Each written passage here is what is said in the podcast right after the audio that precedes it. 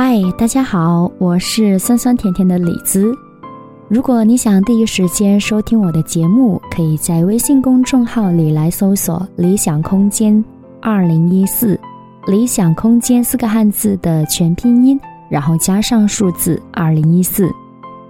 最近我很勤快的更新，有没有？这已经是连续第四个晚上跟你说晚安了。不过估计明晚过后，我又要消失一段时间了，因为我的假期结束了，所以我要正式回归到上班。啊，没有想到半年的时间过得这么快，接下来我和我的宝贝都要经历一段适应期，毕竟这半年来他都没有离开过我，所以回去上班对于他来说，也是第一次要经历的短暂分离。嗯，我都不敢想，到时候他会哭成什么样。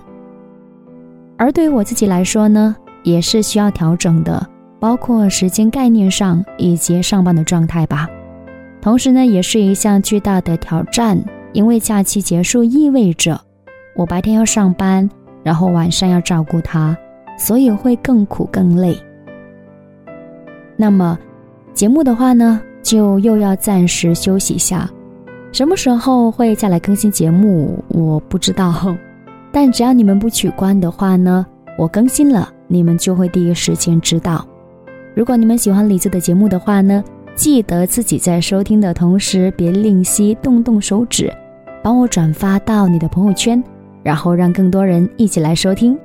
虽然我最近更新比较没有规律，但是呢，在这里要谢过你啦。而今天在节目当中，我要跟你一起分享到的是这半年来，啊，我照顾我的宝贝的一些小片段，希望你会喜欢。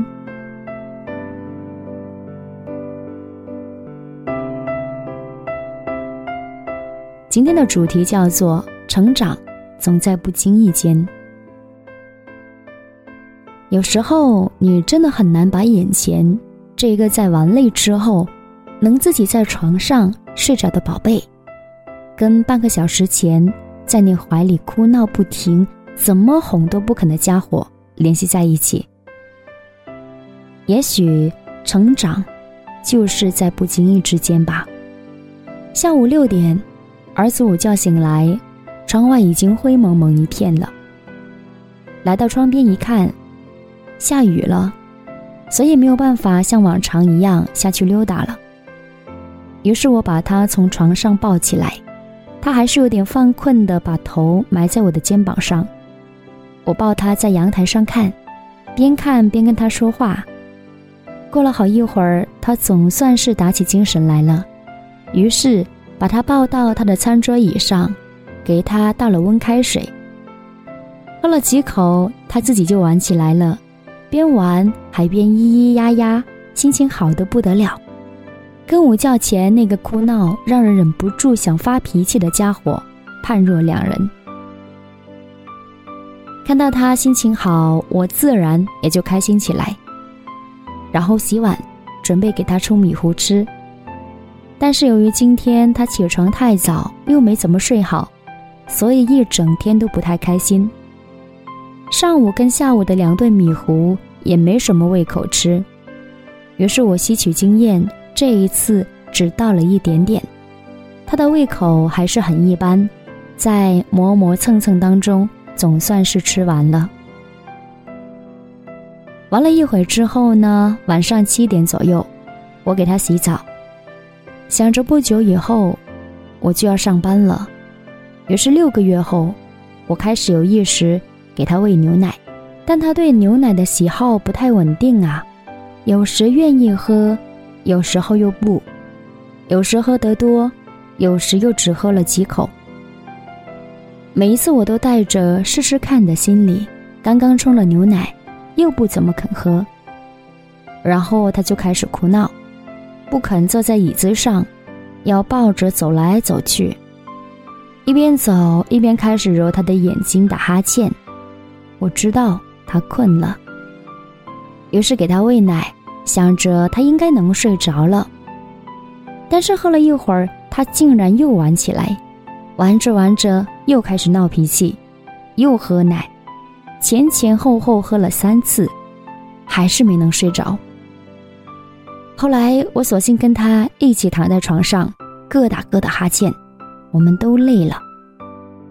他在床上翻来翻去，一会儿自言自语，一会儿又对你笑，你真是拿他没办法。晚上九点一刻，他终于还是被困意打败了，自己躺在床上睡着了。我心里一阵狂喜，总算是睡着了。这已经是他最近一段时间来第三次自己在床上玩累之后睡着了。我记得他第一次像这样睡着的时候，我心里那个喜悦和安慰。就像是吃了一颗糖，甜到心底。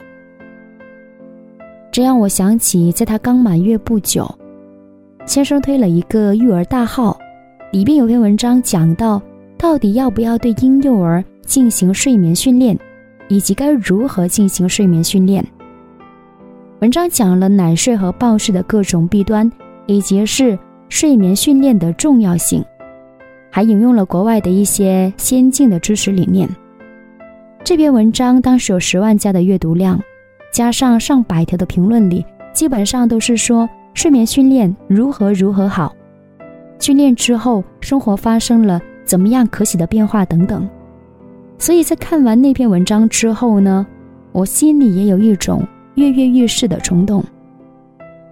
可是那个时候，其实我觉得儿子不算是很难带，我带他在我爸妈家里，基本上晚上七点左右。他喝完奶之后就会睡，或者是抱着他走一会儿也能入睡，所以我在犹豫到底要不要试。我犹豫的原因是没有合适的襁褓，这么小训练他肯定会哭的，所以我舍不得。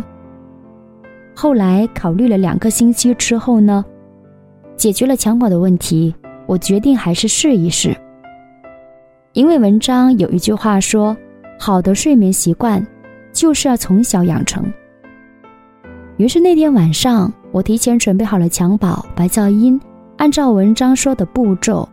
当看到他发出困的信号时，赶紧把他带到一个昏暗的环境里包襁褓，目的就是让他的双手没办法乱动，吓醒他自己。新生儿甚至是三个月以内的婴儿，睡觉的时候很容易被自己惊醒。而之后呢，随着他逐渐的长大，他的惊跳会慢慢的消失，也就不再需要包襁褓了。那么把它包好之后呢，我打开了白噪音。什么是白噪音呢？就是自然界的一些风声、水声，或者是一些轻音乐等等。把白噪音放到他的床头上，然后虚拍他入睡。当然，没有意外的，他哭得很厉害。后来他虽然也是睡着了，但是这一个过程对我来说是非常痛苦的。他哭得很厉害，于是第二天我就果断的放弃了，不忍心。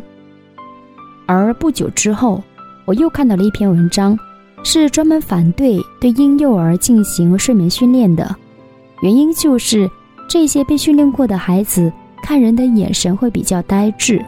在那一刻，我突然为自己的放弃。感觉到庆幸。虽然我也希望他能够尽快的养成自己在床上睡着的习惯，但是我也深知欲速则不达，而且我相信这一天总会到来的，只是没想到会这么快，在他五六个月的时候。在码这些文字的时候呢，猛然间想起，还有一周不到的时间，长达半年的产假。就要结束了，也就意味着我要回归到正常的上班了。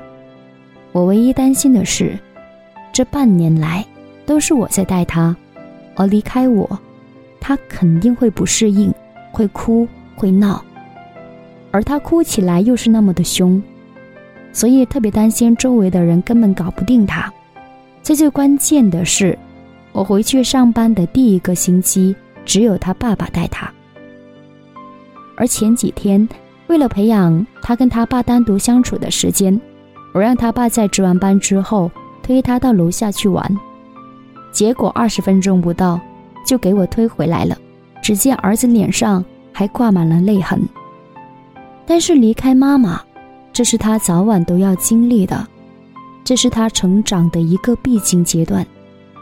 现在是妈妈要上班，等过三年是他要上幼儿园，再之后上小学、中学、大学，再到出来工作，成立自己的家庭等等。他总是会离开妈妈的身边，也许到时，更多不舍的是我，而不是他吧。龙应台说：“我慢慢的、慢慢的了解到，所谓父女母子一场，只不过意味着你和他的缘分，就是今生今世不断的在目送他的背影渐行渐远。你站在小路的这一端，看着他逐渐消失在小路转弯的地方。”而且，他用他的背影默默的告诉你，不必追。只是现在，他还太小，太缺乏安全感的阶段，他离不开妈妈，因为妈妈就是他的一切。但是，我们总要成长。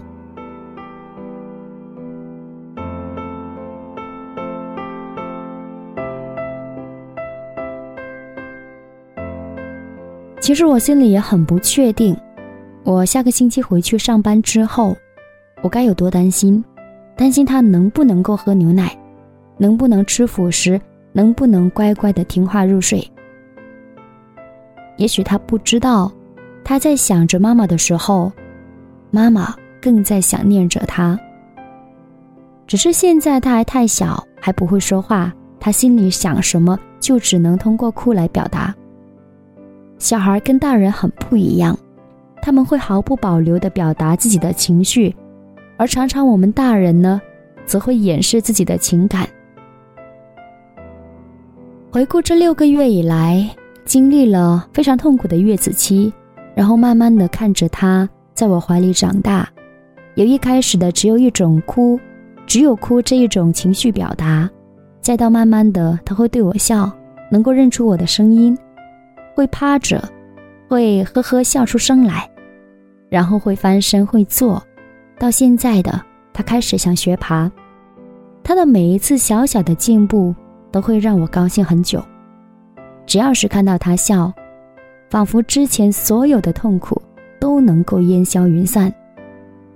虽然有时候累到趴着动不了了，有时候累到腰痛都起不来了。有时候面对他的哭闹，我会控制不住自己的情绪，可能会发脾气。但是只要他对我一笑，就什么都好了。自从有了他以后呢，这半年来就没有再想过闹钟。我也已经不记得睡到自然醒是怎么样的一种幸福了。每天他的醒来就是我起床的闹钟，不管是早晨五点。还是六点、七点、八点，一切他说了算。带娃真的很辛苦，但是他的到来我从来没有后悔过，因为他给我带来的快乐比辛苦多得多。曾经有朋友问我，生小孩的意义是什么？我觉得不是防老，不是传宗接代。而是因为爱，所以你心甘情愿的付出，也是因为爱，你竭尽所能想给他更好。当你生他养他陪伴他慢慢长大的时候，在不知不觉当中，我们自己也在成长。写到这里的时候呢，中途他又醒过来，但是现在又睡着了。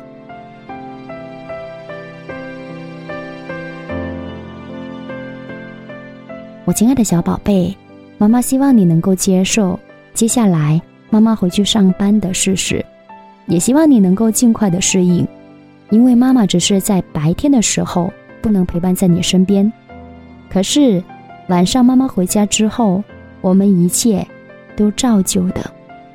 所以宝贝加油哦。